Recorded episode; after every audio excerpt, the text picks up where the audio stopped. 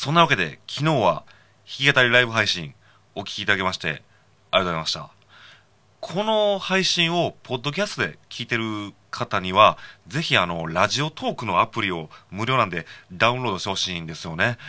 この収録トークはアプリがなくても聞けますし、まあその、ポッドキャストアプリからでも聞けるんですけど、僕の弾き語りのライブ配信は、ラジオトークのアプリがないと聞けないんで、ぜひダウンロードお願いしますってことで、昨日は本当にあのーそうですね、9月のバースデー弾き語りライブやって、クリスマスイブの、まあ毎年これのや、やって、まあそれ以来の弾き語りライブになったんですけど、延長チケットも無事にもらえまして、まあ普段は1時間やってるんですけど、昨日は1時間半やりまして、全17曲で、まあその喋りすぎて予定の1曲削りましたけど、えーそれ以外の何かですけど、まあ、この曲はまた今度歌おうかなと思うんですが、まあ、この収録トークも頑張ってやっていこうと思うんで、年末から貯めてきたネタを喋っていこうと思うんですけど、まあ、その、僕はやっぱり時事ネタが好きで、時事ネタを自分の歌にしちゃうということもするぐらいで、まあ普段のライブのトークでも時事ネタをいっぱい喋っているんですけど、まあその昨年、2023年は本当に時事ネタの方向でしたよね。まあ、ジャニーズしかり、ビッグモーターしかり、宝塚しかり、そして年末に入ってダイハツの問題が出てきたと、出てきたと思ったら、まあ、あの、吉本興業というか、まあ、松本人志さんの性加害問題、ね、ジャニーズとは別の、ね、性加害問題が出てきたと思ったら、今度、年明けたら今度、伊藤淳也さんのね、まあ、でっち上げ性加害問題が出てきてと、まあ、いろいろありますし、あと、まあ、その政治ですよ。政治の裏金問題、あるじゃないですか。これに関してはちょっともう、まあまた別の日にもう1枠かけて、1枠じゃ足りるかなちょっと言いたいことがあるんで、バッチリ語ろうと思うんで、まあその裏金問題は、まあちょっと置いときましてですね。まあその年末の僕の出来事として、一個報告したい話があって、まあネタでもあるんですけど、えー僕はその毎週日曜日、毎週日曜日の早朝6時から生放送で、まあ、JFN 系列で放送されているサンデーフリッカーズっていうラジオ番組が大好きでして、まあその僕早朝にパン屋さんでアルバイトをしててですね、今は日曜日が休みなんですけど、以前は日曜日が休みじゃなかったんで、まあお店でずっと聞いていたんですよね、仕込みとかしながら。で、今はまあ日曜日が休みなんで家で聞いてるんですけど、まあ本当に面白い番組なんですよね。落語家の春風亭一之輔さん、まあこれ笑点の新メンバーの人ですね。まあ笑点の新メンバーの人とフリーアナウンサーの川南舞さんっていう方が二人でやってる番組なんですけど、まあこの番組の特徴はいくつもあるんですけど、まあ早い話が、まあ春風亭一之輔さんって、あの、まあ毒舌キャラじゃないですか。で、毒舌キャラででしかも時事ネタをたくさん絡めて喋る人なんで、まああの、一緒にしたらちょっと怒られますけど、一緒にしたら怒られますけど、まあ僕の芸風と一緒かなと思うんですけど、いや一緒じゃないですよ。一緒じゃないですけど、まあお手本にさせていただいてるわけですけど、まあ本当に面白くてです、ですね。まあその、あと僕、まあ、僕、さだまさしさん、まあ好きですし、影響も受けてるんですけど、さだまさしさんとも結構コラボしてはるんで、まあその関係で、まあテレビでもよく見るように、まあ僕がですよ、僕がテレビでよく見るようになったんですが、その春風亭一之輔さんがですね、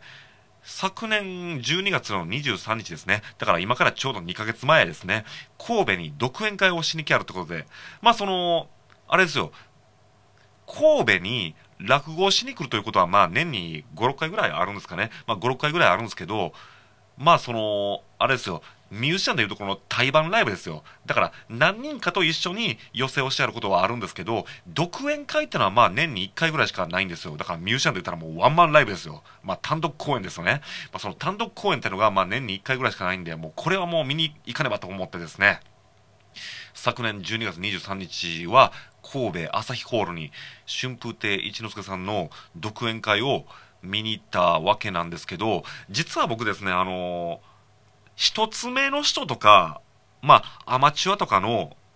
落語は、まあまあ、よく見ていたんですけど、いわゆるその真打ち、まあ師匠クラスの落語をお金払って見に行ったのは実は初めてなんですね。まあ無料でしたら春風亭昇太さんの落語を見たことがあるんですけどね。で、まあその落語の定番ネタはまあある程度知ってはいるんですけど、まだまだど素人なんで、まあその真打ちクラスの人の独演会っていかがなもんかと思って、まあちょっと見に行ったわけですけど、まあまあ、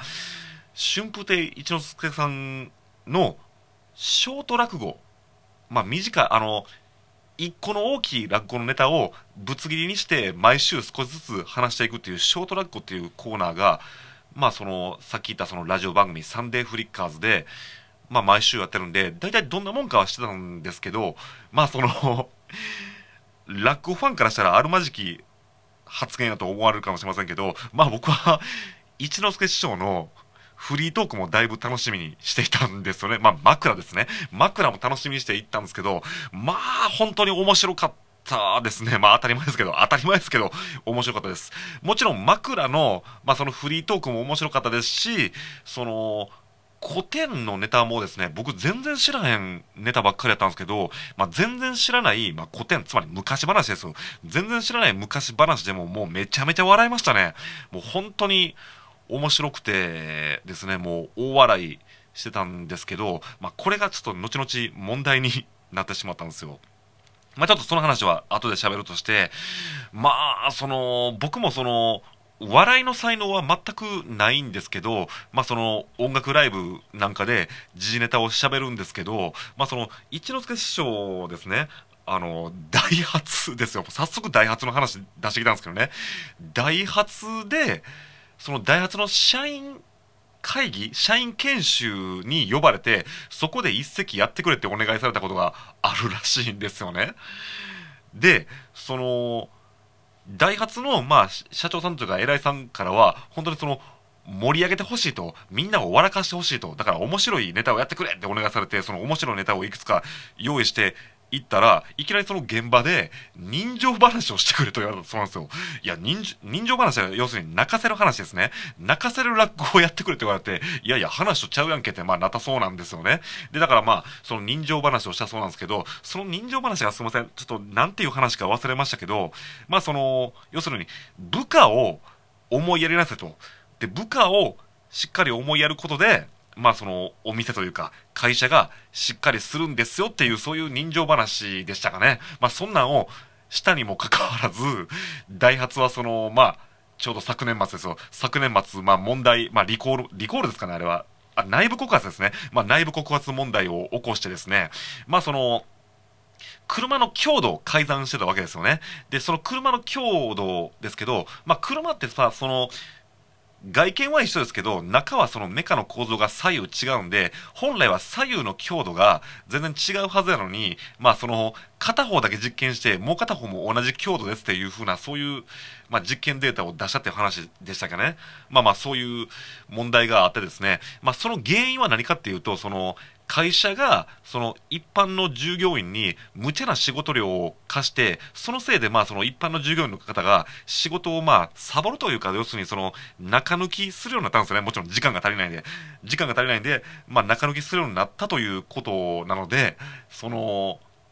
だから一之輔さんがその部下をしっかり思いやることでその会社というかまあそのお店が良くなるという人情話が全然役に立てへんかったやんけって怒ってあってだから今回の問題は私の責任でもあります。すいませんでした。みたいな話をしてて。まあ、それで大爆笑しましたし、あともう一個も大笑いしたんが、まあすいません。あの、僕お笑いのセンスがないんで面白く喋れないんですけど、その、ダイハツっていうのは、あの、もともとは大阪発動機っていう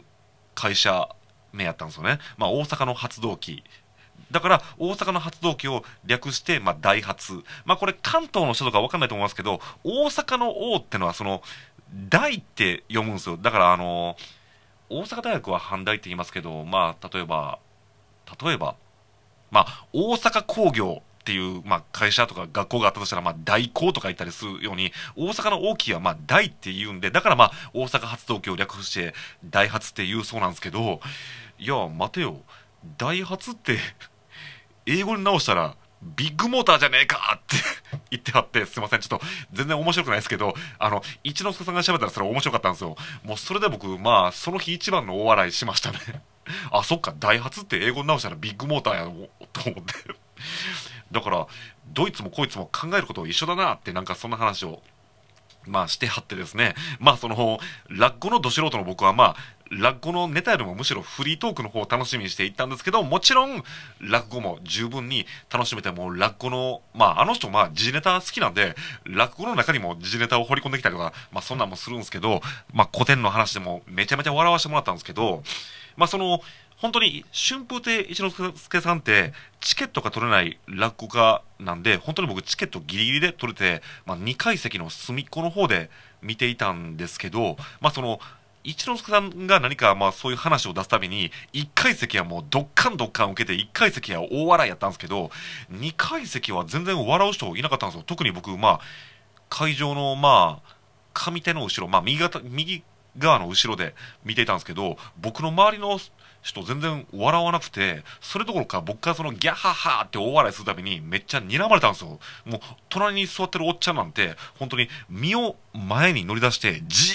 ーっと一之輔さんを見てますし、まあ、前後ろにいたおばあちゃんなんかも静かにシーンって見ていたんですけど、それで僕が大笑いするためにめっちゃ睨むんで、